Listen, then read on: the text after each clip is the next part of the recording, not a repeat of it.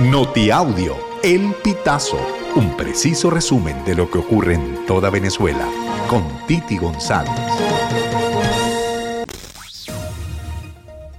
Bienvenidos a una nueva emisión del Notiaudio, El Pitazo del 15 de agosto del 2023.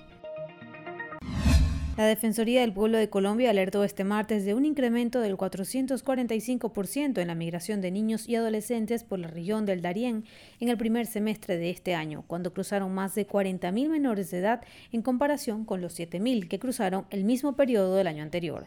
En los primeros seis meses del 2023 aumentó de forma exponencial el número de migrantes que atraviesan la frontera con Panamá a través de la región del Darién, en el departamento de Chocó, que enfrenta graves riesgos de vulneración de derechos, según asegura la Defensoría colombiana.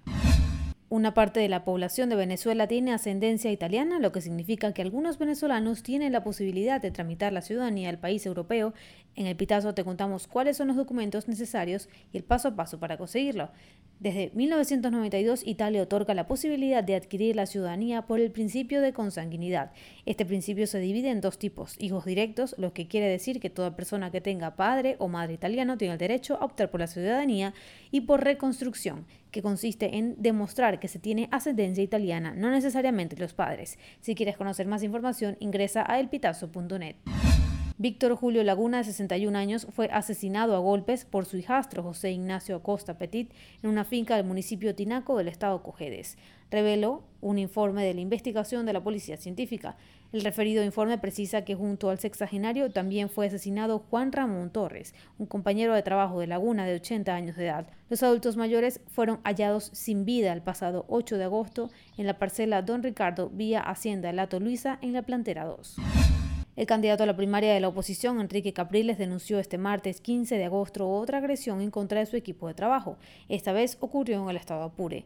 Desde hace unas horas, grupos violentos del estado Apure agredieron a nuestros militantes y a las personas que nos esperaban donde teníamos prevista una asamblea, publicó el representante del partido Primero Justicia a través de su cuenta en Twitter. Con casi 7 millones de sufragios, el ultraderechista Javier Milei no solo capitalizó el voto del descontento de la sociedad argentina, sino que se convirtió en el candidato más votado en las elecciones primarias del pasado domingo. Milei, quien busca obtener la presidencia argentina el próximo 22 de octubre, se ha caracterizado por ser un candidato con propuestas muy polémicas. El ultraderechista se ha demostrado a favor de la legalización de la venta de órganos, pero también se opone al aborto, promueve la libertad de portación de armas y niega el cambio climático.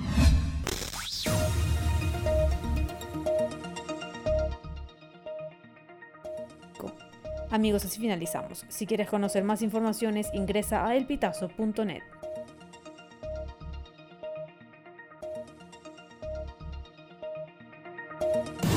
Estas informaciones puedes ampliarlas en nuestra página web, elpitazo.net.